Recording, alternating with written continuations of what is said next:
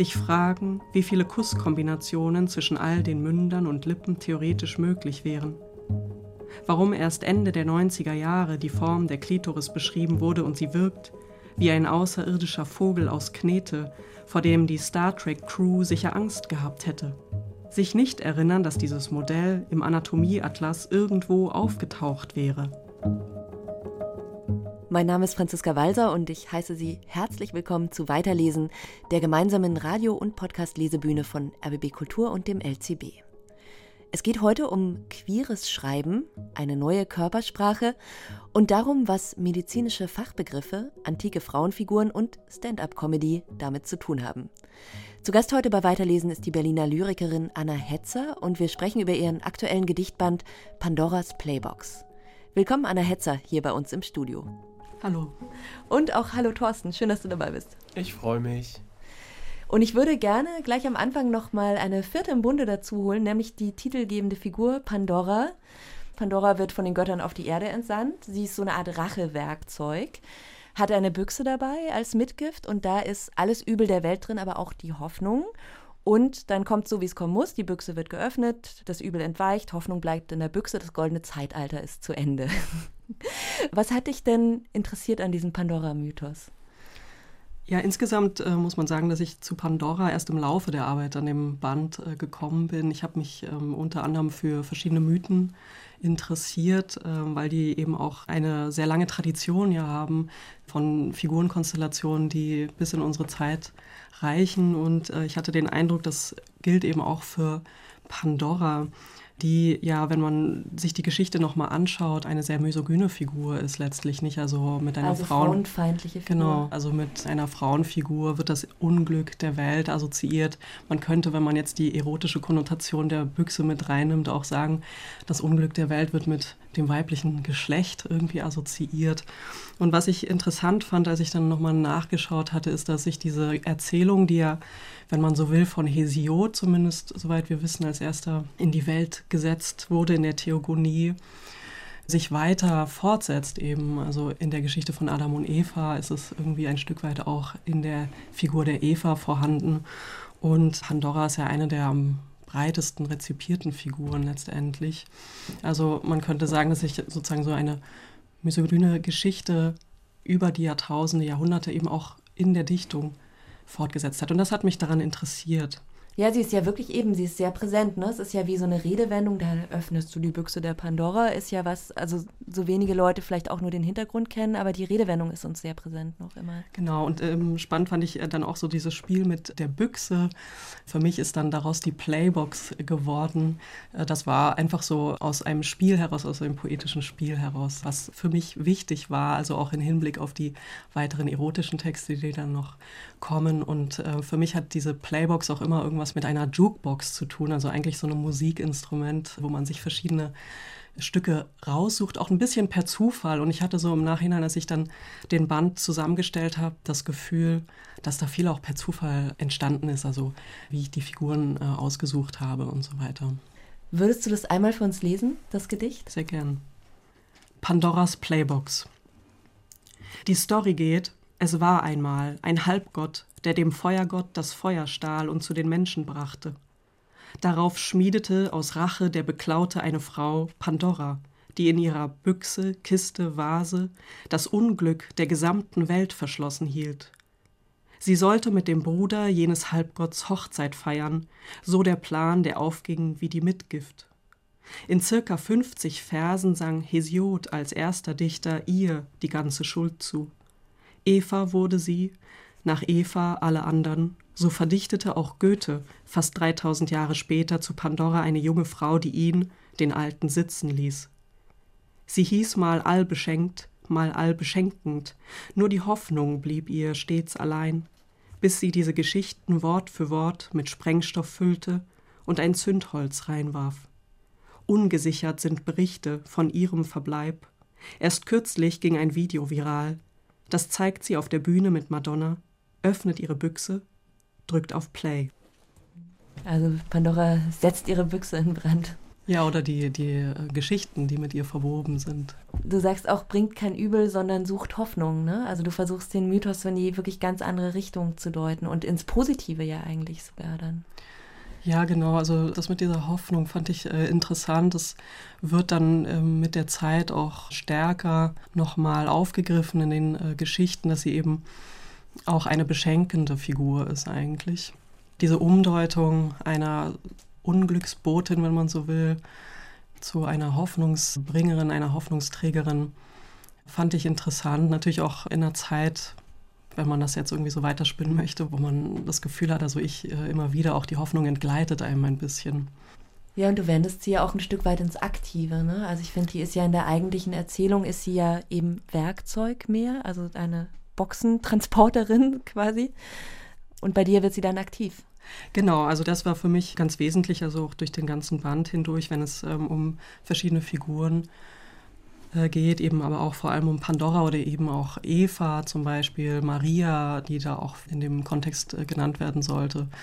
Was ist eigentlich mit diesen Frauenfiguren, die so präsent sind, aber eigentlich nie selbst zu Wort kommen? Also man weiß nicht genau, was fühlen die eigentlich selbst, was machen die eigentlich selbst. Die werden nicht selbst handlungswirksam, sondern sie sind wie so eine Art Spielball oder Projektionsfläche eigentlich die ganze Zeit. Und was würde eigentlich passieren, wenn man diese Geschichten nimmt und sie selber sprechen lässt? Was ja auch ein bewährtes Verfahren ist, ne? dass man sagt, zum Beispiel Christa Wolf, Cassandra oder sowas, ist ja Genau, genau, du wandelst genau. da auch natürlich in Fußstapfen ein Stück weit. Irgendwie. Ja, ich würde sogar sagen, diese Art der Perspektivumkehr ist vielleicht sogar eine gewisse feministische Tradition. Cassandra ist ein ganz wichtiges Beispiel auch für mich tatsächlich in meiner Lesebiografie gewesen. Es ist kein Umschreiben, würde ich sagen. Also das ist ja vielleicht immer wieder auch ein Vorwurf, sondern eher etwas, wo man diesen Figuren auch gerechter wird. Es ist ja oft so, dass wir, wenn wir anfangen irgendwie zu suchen, nach solchen jetzt emanzipatorischen Erzählungen zum Beispiel irgendwie das Gefühl haben, da gibt es irgendwie Lücken oder so. Und das ist gar nicht unbedingt so. Also ja, es gibt Lücken in der Wahrnehmung vielleicht und auch in dem, was der Kanon uns hergibt.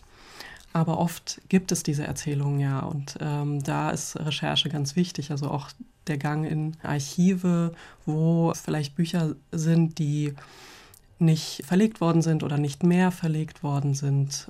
Ein äh, Beispiel in diesem Band, was auftaucht, ist Die Stadt der Frauen von de Pizan, vielleicht so andeutungsweise, äh, was ja letztlich so ein Vorläufer ist von Utopia von Thomas Morrows das fand ich interessant, weil ich eben ganz zufällig auf ihre Sachen gestoßen bin. Und diese Mauer des Vergessens ist irgendwie etwas, wogegen man irgendwie scheinbar mit so ähm, emanzipatorischen Anliegen auch immer wieder gegen anrennt. Auch das ist etwas, was ich, glaube ich, in der Arbeit an diesem Band für mich besser verstanden habe. Ich fand sehr interessant, wie Traditionslinien in ganz unterschiedlicher Weise aufgegriffen werden. Also es gibt ja, ich finde auch schön, wie der Band gemacht ist. Da sind zum einen die Gedichte, dann die Zeichnungen, aber dann auch immer wieder so kleine, ja, was sind das eigentlich? Aussprüche oder Statements. Ähm, und da gibt es eins, das heißt, alle Wände sind voll mit den Sätzen der Väter. Und das habe ich so gelesen, dass es sich auf ein Gedicht bezieht, wo ganz kurz Baudelaire und Eliot angerufen oder angesprochen werden, so als quasi präsente Väter, die immer da sind, die auch eine große Rolle spielen in der literarischen Tradition. Und dann gibt es eben die anderen Traditionslinien, die verschütteter sind oder wo klar ist, die sind doch noch interessanter, weil du dich denen nochmal auf ganz neue Weise annähern kannst. Und da Gibt es dann einige, wie jetzt eben gerade Pandora, über die äh, ihr ja gerade schon gesprochen habt, die ganz explizit da sind und andere, die so ein bisschen, ja, wie so versteckte Schmuckstücke da noch auftauchen? Da habe ich mich gefragt, wie hast du das ausgewählt? Also Lotte Laserstein wird jetzt mhm. nicht komplett erwähnt, sondern sie heißt nur Lotte und da muss man schon ein bisschen mehr auch wieder mhm. wissen, was das mhm. für eine Malerin ist, um überhaupt das Gedicht ganz genau einordnen zu können. Da habe ich mich gefragt, ähm, wie gehst du dann vor? Wann wird klar, okay, hier wird eine Figur mit der ganzen Geschichte eigentlich ausgebreitet und wann bleibt das eher so ein Geheimtipp? Ja, spannende Beobachtung. Ich glaube, das sind einfach zwei Weisen, wie du sagst, äh, mit den Figuren umzugehen, aber auch mit einem bestimmten Wissen umzugehen. Also mir waren solche Figuren wie Lotte Laserstein wichtig aufzugreifen aber auch quasi so ein bisschen damit zu spielen, was vielleicht die Leserin weiß und nicht weiß. Also wenn es dann irgendwie darum geht, erkennt sie vielleicht Lotte als Lotte Laserstein wieder, vor allem wenn dann der Name Traute Rose auftaucht, äh, die ja quasi vermeintlich die Geliebte war von Lotte Laserstein. Also auch ein Stück weit eine Einladung dann über diese kleinen Hinweise so eigene Leerstellen vielleicht zu erkennen, die man selber auch hat als Lesende. Oder hm, ist es so gemeint mit den, mit den Hinweisen? Genau, also ich, dieses Spiel mit dem Wissen, was ist sozusagen als Wissen vorhanden bei äh, der Autorin, aber auch bei der Leserin, war für mich ein Stück weit wichtig, weil zum Beispiel, wenn es auch in einem Text um so eine Neudeutung von der Liebesgeschichte zwischen Kate Winslet und Leonardo DiCaprio äh, auf der Titanic geht, ist das etwas, äh, was ich in einer queeren Community kenne, sozusagen, als, als eine Auseinandersetzung, aber die jetzt vielleicht im breiteren Publikum nicht unbedingt bekannt ist als Umdeutung. Und es ist auch immer wieder eine Einladung, selber nachzuschauen und äh, zu forschen. Also darum ging es mir eben auch in dem Band. Der ist ja jetzt unterteilt, also in der Playbox sozusagen sind drei Elemente drin, drei Überelemente. Ars, die Kunst, das sind die Gedichte, über die wir jetzt gerade geredet haben. Ne? Das sind die, die eben mit diesen vielen Hinweisen arbeiten und mit diesen Figuren, die vielfach überformt sind und so weiter. Lass uns doch daraus nochmal zwei Gedichte mehr hören. Porträt der Künstlerin als Monster. Nicht Schuppen habe ich und auch keine Flammenhaut. Kein stinkendes Gebiss und keine fließenden Abszesse. Ich hab kein Haar aus Schlangen, keine Kralle, die sich in die Ohren einer Talkshow-Runde bohrt. Mich sah noch niemand mit verbranntem Rücken und auch nicht mit Hula Hoop. Kein Gift hängt mir am Hüftgurt, keine Hundebeine, wenn ich nachts zum Spätkauf geh. Wüsste ich alle Wünsche schon im Voraus, wär ich Mutter, so wie alle, Algorithmus, meine DNA Gewächshaus. Werf ich Steine ins Getreibe, nähern sich blaue Sirenen, nicht um Licht zu heulen oder Autoraser anzulocken. Sie nehmen mich mit an den Baggersee und bringen mir ihren Gesang bei. Finde uns, auch in unterirdischen Schächten. Ich brauche keine Schlangenhaut und auch keine Zangen, keinen Fischschwanz oder schwarze Klauen. Mir reicht ein Wort von dir, ein Augenschlag. Wenn du mich anblickst und ein Monster siehst, erstarre. Fairy Gay Mother Immer mit den anderen zwölf im Namen. Wer hat Angst vor dir, Dreizehnte, kinderlose, ungetraute Fee mit Zauberstab? Warum wurden deine Auftritte stets abgesagt, dir, feierlich gekleidete, die dennoch kommt und bleibt? Wer hat Angst vor dir, Verführerin, die den Finger eines jungen Röschens an ihre spitze Spindel führt und das Licht löscht, gleich bei der ersten Berührung? Ihr zeigt, wie schnell das Spinnrad wirbelt. Wer hat Angst vor dir, Fairy Gay Mother, Märchensappo, Sugar Mummy, die ihre kleine Kammer zur Verfügung stellt? Wer hat Angst vor deinem Dornbusch? Vagina dentata ruft das Röschen hellauf begeistert und bespielt die verzauberte Blume im Schößchen. Sagt hinterher, sie hätte brav geschlafen, nix bemerkt die ganzen hundert Jahre im Schrank. Lass uns noch mal ein bisschen über die Entstehung sprechen. Also zum Beispiel über diese drei Teile, die das Buch hat. Also es ist eben Ars, die Kunst, Eros, Liebe und Anatomie, Körperbau. Bauen die aufeinander auf? Wie verhalten die sich zueinander? Mhm. Ja, also in der ähm, Entstehung des Bandes war für mich zuerst ausschlaggebend die Frage nach Erotik und vor allem spezifisch nach lesbischer Erotik. Also das hat für mich überhaupt die ganze Recherche angestoßen. Das ist ja interessant, weil Lyrik ja sehr schnell mit Liebe assoziiert wird. Ich denke mal, wenn man jetzt irgendwie eine Umfrage auf der Straße machen würde, würden die meisten sagen, ja, Lyrik hat irgendwas mit Liebe zu tun. Aber wenn man spezifisch nach queerer Liebeslyrik, dann muss man doch sehr viel tiefer buddeln. Und eine Autorin, die da für mich wichtig war, war Elizabeth Bishop, die aber so ganz explizite Sachen nicht geschrieben hat. Ähm, oder Audre Lorde, ganz wesentlich, Eileen Miles die mich auch ein Stück weit selber zum Schreiben motiviert haben, ähm, auch weil es eine total schöne Beschäftigung ist, ähm, über Liebe und Erotik zu schreiben. Also ich würde sagen, das kam als erstes.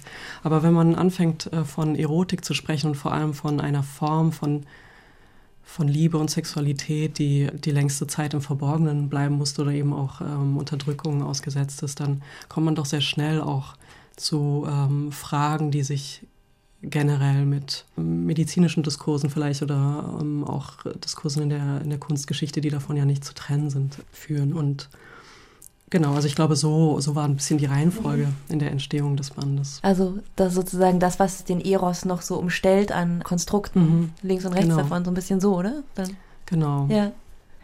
Wenn du jetzt sagst, dir ging es auch darum, lesbische Liebe in Gedichtform darzustellen, da ist es ja auch notwendig, dass man überhaupt eine neue Sprache erstmal findet, oder? Also wenn das was ist, was unerzählt ist, dann weiß man ja erstmal gar nicht, wie und mit welchen Worten man es erzählen soll.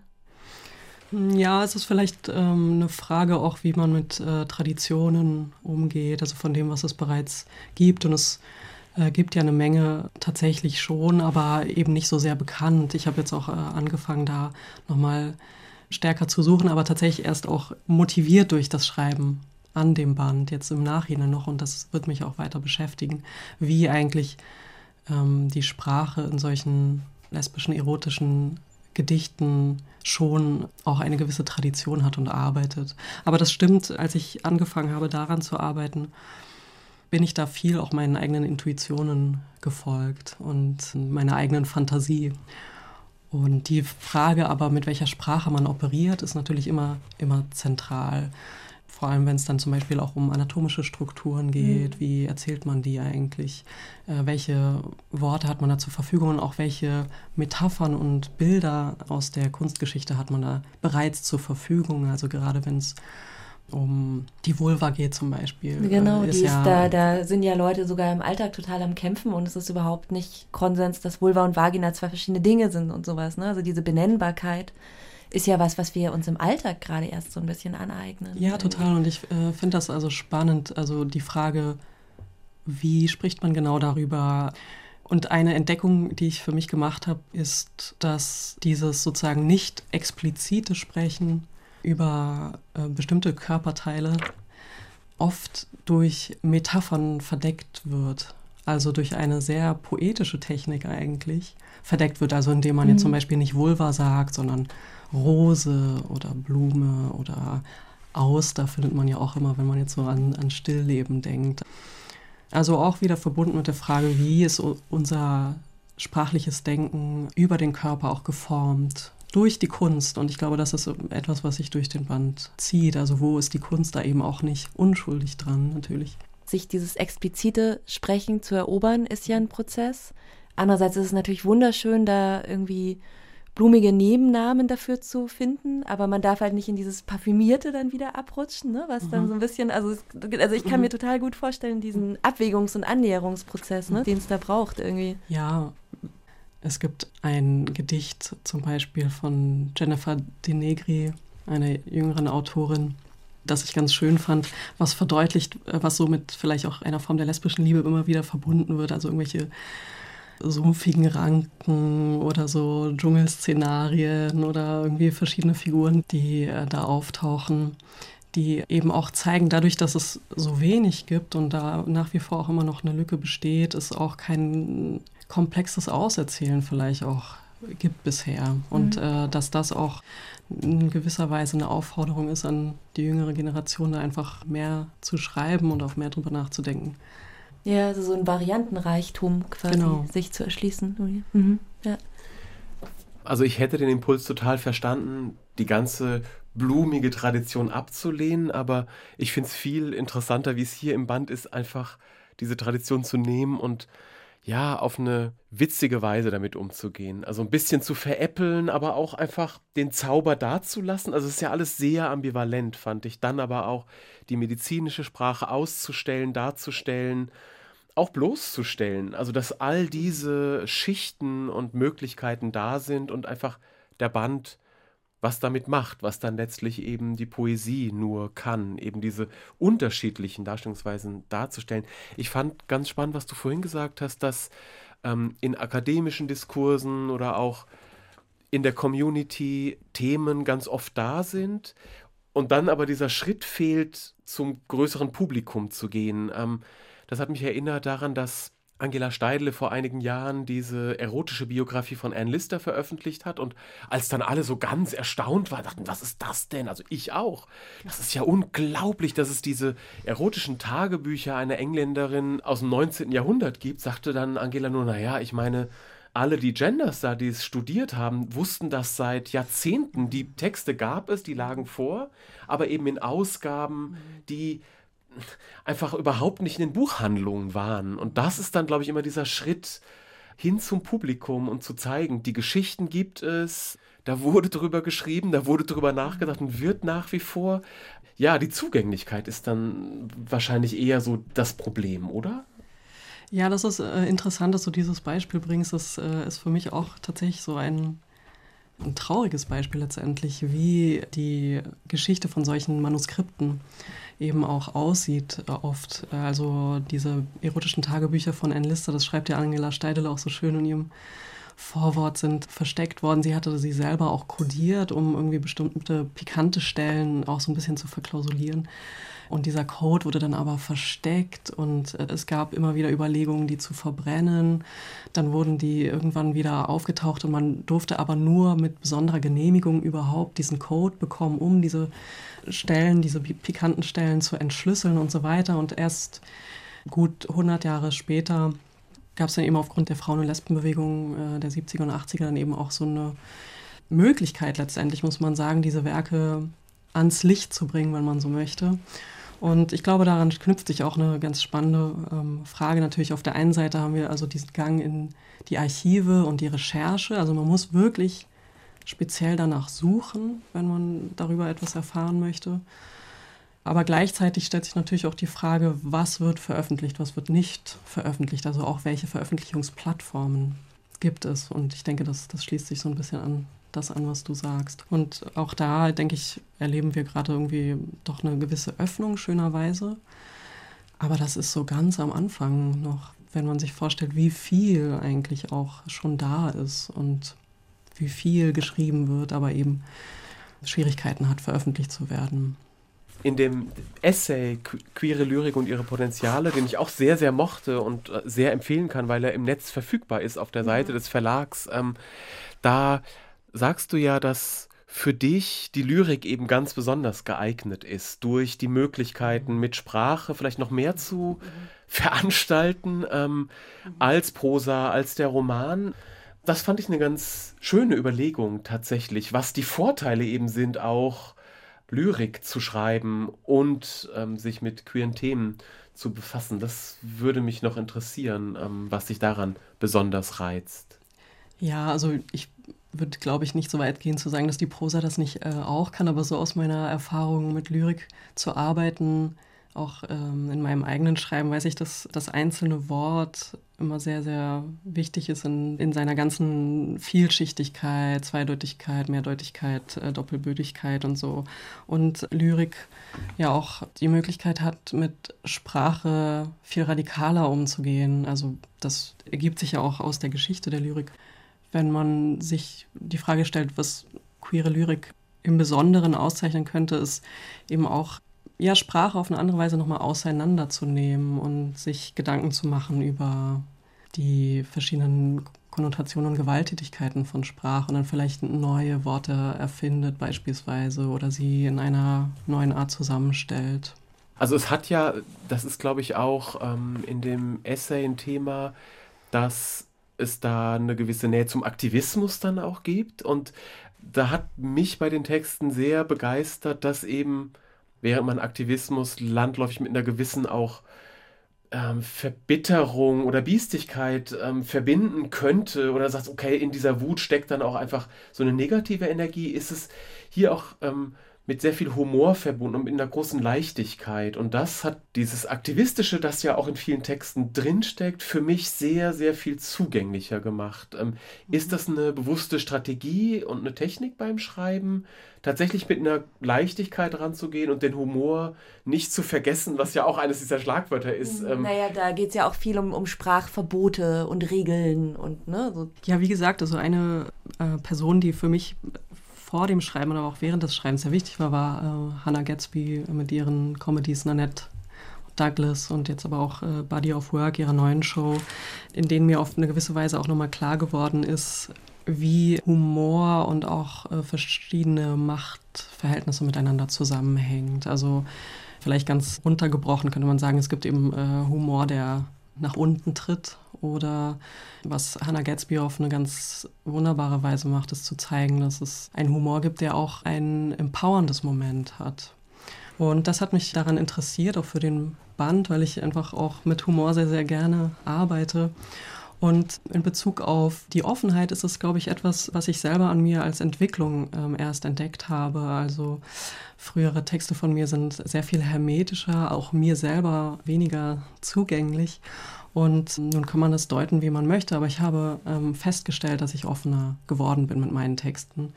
Und äh, das auch damit zu tun hat, denke ich, dass ich solche Emotionen wie Wut auch stärker zugelassen habe, auch als Impuls für das Schreiben oder für die Texte. Lass doch an der Stelle mal aus dem zweiten Block was hören, aus dem Gedichtband. Der heißt Anatomie. Also ist die Überschrift sozusagen über allen und genau. Anatomie. Du meine perlenfingernde Nonne. Oh Juna, du meintest doch keinen Rosenkranz, oder?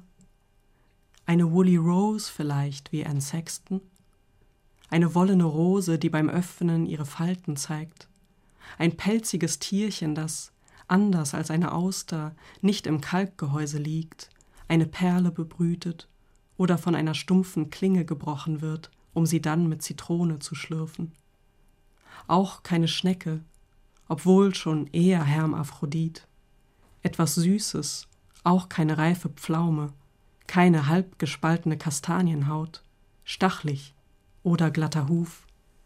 Nein, ich meine all das nicht. Meditationen. Wie immer geht beim Duschen zum Schluss eine Hand zwischen die eigenen Beine. Den Fingern begegnet dort vieles, sich dabei fragen, wer diese Körperpartie als Loch bezeichnet hat und warum. Sich erinnern, wie eine Ärztin nicht mehr ganz sicher war, wohin genau mit dem Blasenkatheter. Ob der Uterus wirklich wie eine Gasmaske aussieht oder wie ein Elefantenkopf mit dickem Rüssel. Sich erinnern, wie erstaunt ein Student war, als er lernte, dass ein Finger den Muttermund tasten kann.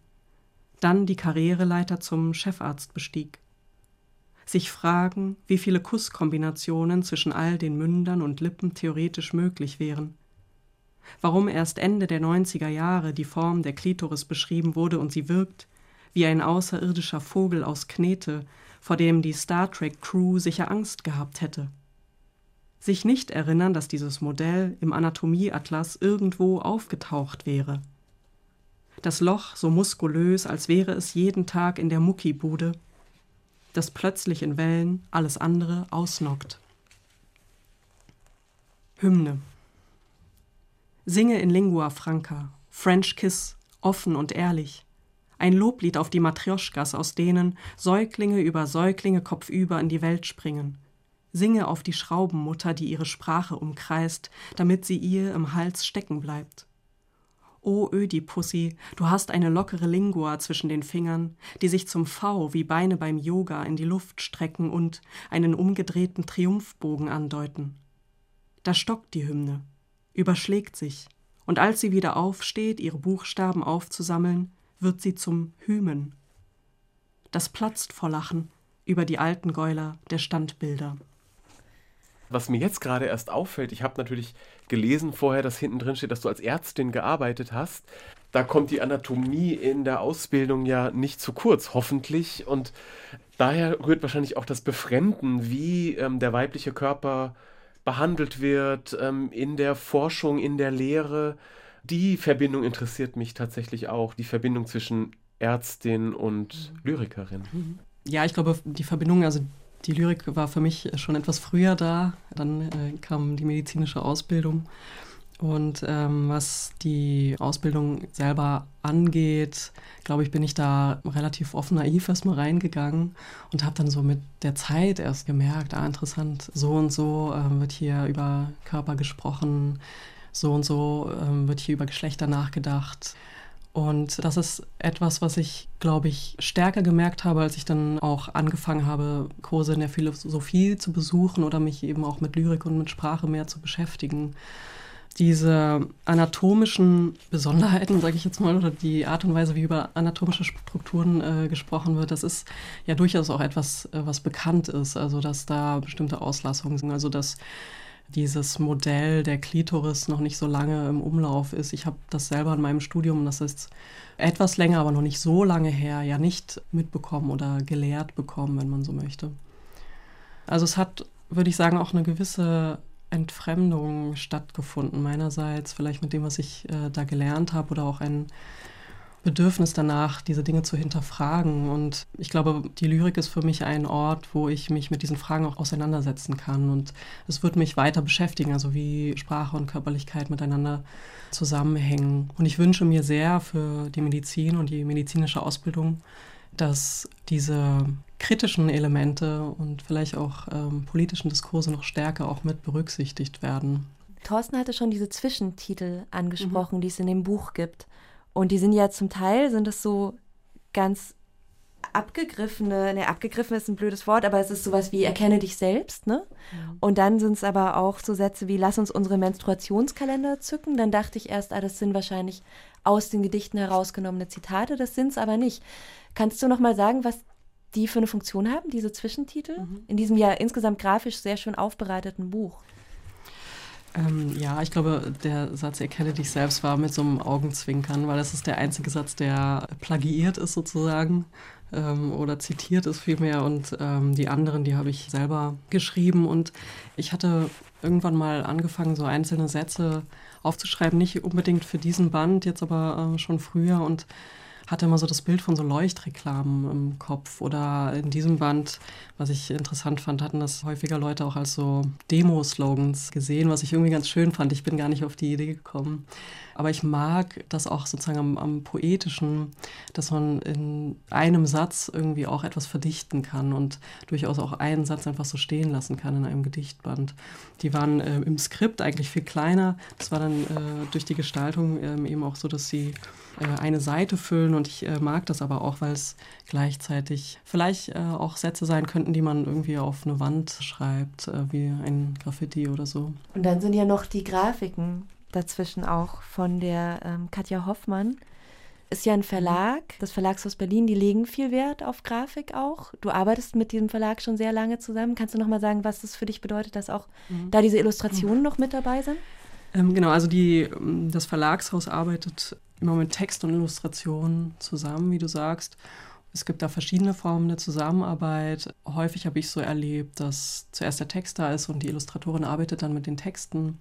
Und da entsteht dann etwas. In diesem Fall war es so, dass ich mit äh, Katja Hoffmann so eine Art äh, Korrespondenz entwickelt habe, nämlich indem wir geschaut haben, welche Grafiken, die es bereits von ihr gab, vielleicht zu den Texten passen könnte. Und ich war wirklich sehr, sehr glücklich über diese Zusammenarbeit und finde die Illustration äh, wundervoll, weil sie auch so ein gewisses surreales Element in sich tragen was vielleicht auch noch im Zusammenhang mit so einer gewissen Veruneindeutigung einhergehen könnte. Und man könnte auch sagen, im visuellen etwas Metaphorisches mit sich bringen.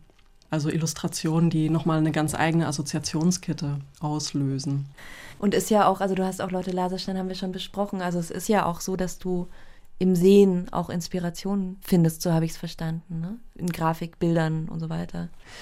Ja, auf jeden Fall. Das Sehen oder das visuelle Element ist ganz wichtig für mich. Ich hatte irgendwann angefangen, mich für Kippbilder zu interessieren. So heißt ja der vorherige Gedichtband. Genau, und, äh, ja. Weil ich mich gefragt habe, wie diese ja, visuellen optischen Illusionen eigentlich vielleicht in Sprache aussehen könnten. Und das zieht sich irgendwie für mich durch. Also sowohl in der Frage, wie Sprache funktioniert, wie Metaphern funktionieren. Also für mich sind Metaphern in gewisser Weise auch so sprachliche Kippbilder irgendwie. Aber auch wie zum Beispiel Narrationen funktionieren. Also wenn ich jetzt äh, Pandora oder Medusa oder sowas hernehme, dann und äh, die Geschichte versuche anders zu erzählen. Genau, das sind auch Kippbilder letztendlich. Das für mich ne? auch Kippbilder und das hat also sozusagen seinen Ausgangspunkt von etwas Visuellem. Vielleicht weitergedacht, also das würde jetzt aber nochmal in einen ganz anderen Bereich meiner Beschäftigung gehen, ist die Zusammenarbeit mit Taubenkünstlerinnen. Ja, das fand ich interessant. Du übersetzt ja. Gebärdengedichte in Text sozusagen. Genau, also das ist eine Zusammenarbeit seit 2017 ungefähr an dem Projekt Handverlesen, das initiiert wurde von Franziska Winkler und Katharina Mewissen, die taube und hörende Künstlerinnen zusammengebracht haben, damit sie sich gegenseitig übersetzen. Und daraus ist aber jetzt noch viel mehr entstanden, nämlich dass wir auch gemeinsam Performances entwickeln. Und ich muss sagen, das war oder ist für mich eine ganz, ganz einflussreiche Kooperation, auch wenn Pandoras Playbox steckt von diesem Einfluss schon relativ viel drin, was die Offenheit angeht, was bestimmte Formen des Erzählens im Gedicht angeht, aber auch was den Zusammenhang von Text und Körper angeht. Gebärdenperformance äh, findet natürlich immer auf der Bühne statt. Um sie zu archivieren, braucht man Materialien wie Video, beispielsweise also Medien wie Video. Also der Fokus auf das Visuelle ist da ganz, ganz stark. Und ich merke also, dass mich das enorm beschäftigt, auch weiter beschäftigt, wie Text und Bild und Körper miteinander zusammengehören auch. Ja, ich kann das sehr empfehlen, sich das auch mal anzuschauen. Mhm. Ich habe das in der Vorrecherche für dieses Gespräch das erste Mal wirklich ein Gebärdengedicht gesehen überhaupt, performt. Und es ist unglaublich. Lohnt sich wirklich, das mal anzuschauen. Wir haben jetzt schon eine Weile gesprochen, Anna, und wir haben aber noch gar nichts aus dem letzten, dritten Teil gehört. Aus mhm. Eros, Liebe. Das auch noch in der Playbox drin ist. Genau. Konversation.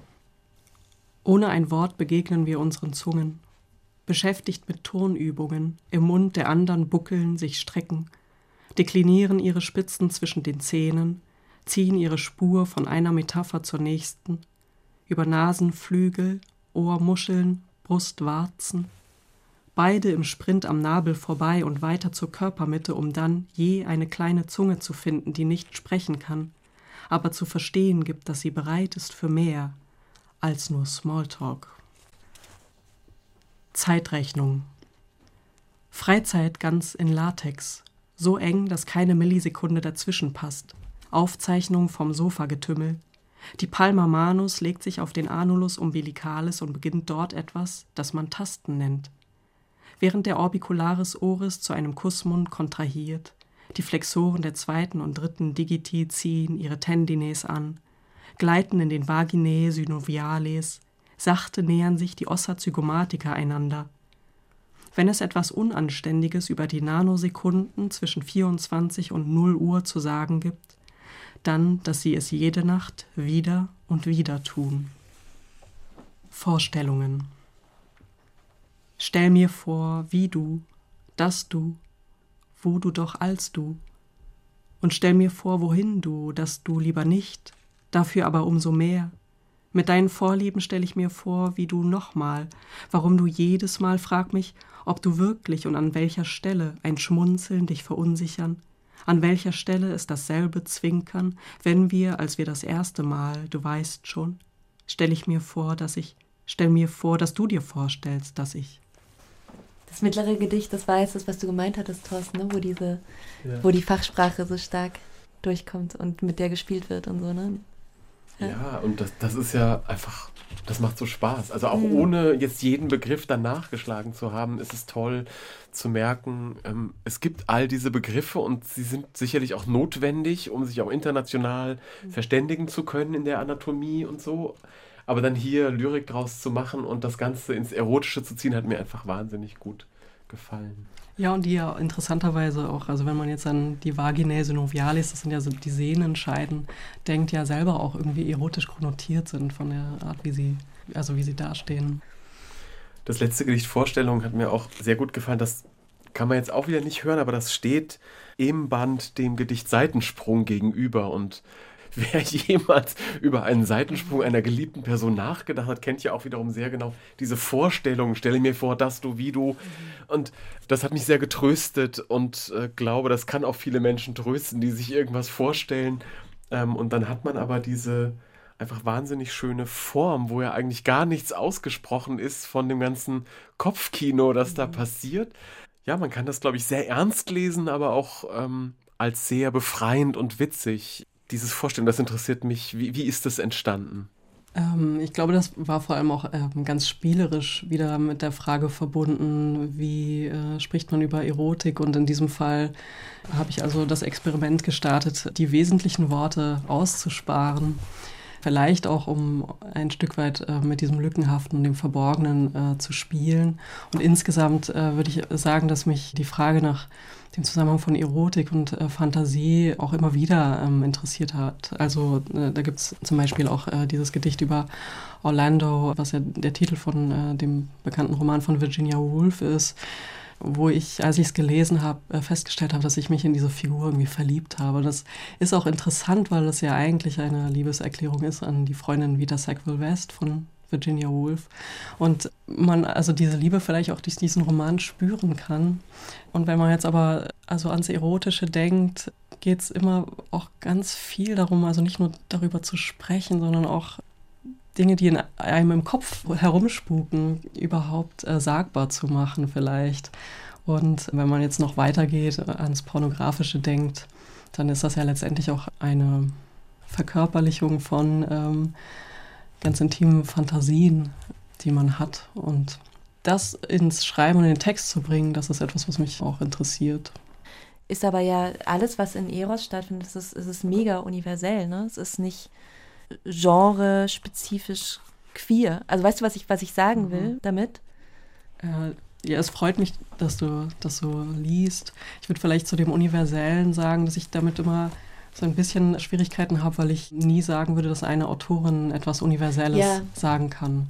Sondern ähm, ich glaube, ein, ein Punkt, der mir ganz wichtig ist, den ich auch versucht zu machen, zum Beispiel dadurch, dass äh, am Anfang des Bandes äh, der Text Selbstbildnis äh, steht, dass man immer aus einer bestimmten Perspektive spricht. Und wenn andere mit diesen Texten etwas anfangen können und merken, ah, das macht was mit ihnen, dann freut mich das ungemein.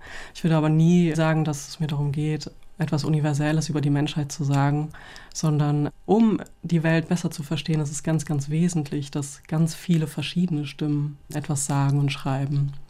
Das stimmt. Mir ging es nur darum, das nochmal so aus diesem Schublading rauszunehmen, ne? weil du sprichst ja auch mhm. in diesem queere Lyrik und ihre Potenziale, in diesem Text, mhm. den wir jetzt schon erwähnt hatten, über dieses berühmt-berüchtigte queere Literaturregal in dem mhm. Buchladen, ne? Mhm. wo man dann denkt, okay, da könnt dann alle Leute, die ihr mhm. euch dafür interessiert, hingehen und mhm. euch Bücher kaufen und mhm. alle anderen halt nicht. Darum ging es mir auch. Ja, voll schön.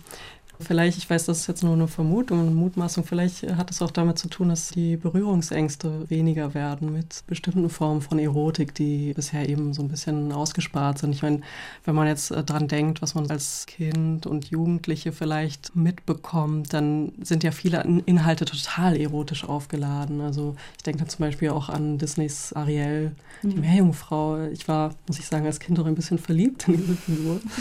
Und ähm, die sind aber natürlich sehr einseitig heteronormativ und andere Formen des Begehrens kommen da nicht so vor. Die sind auch ganz lange Zeit zum Beispiel in Hollywood zensiert worden. Das fand ich auch interessant, das nochmal rauszufinden. Wenn die jetzt aber mehr Aufmerksamkeit bekommen und vielleicht ähm, rauskommen aus dieser Nische, sage ich mal, und äh, aus diesen zugeschriebenen Regalen, dann ist das, glaube ich, nicht nur etwas für ein queeres Publikum, mhm. äh, sondern eben für alle. Und ich glaube, das ist ganz wichtig. Anna Hetzer war heute zu Gast mit ihrem Buch Pandoras Playbox, aus dem wir ein paar Ausschnitte gehört haben. Vielen Dank, Anna Hetzer, dass du da warst. Danke sehr. Und dir auch, Thorsten. Danke fürs Dabeisein. Bis zum nächsten Mal. Danke für die Einladung. Pandoras Playbox heißt der Gedichtband, über den wir heute gesprochen haben und der wirklich zu schade ist, um ihn in einem Regal mit dem Etikett queere Literatur zu verstecken. Das sehr schön mit Illustrationen von Katja Hoffmann gestaltete Buch hat 80 Seiten und ist erschienen im Verlagshaus Berlin. Das war's für diese Woche mit Weiterlesen, ein Podcast in Kooperation von RBB Kultur und dem Literarischen Kolloquium Berlin. Nächste Woche mehr. Mein Name ist Franziska Walser. Danke Ihnen fürs Zuhören und machen Sie's gut.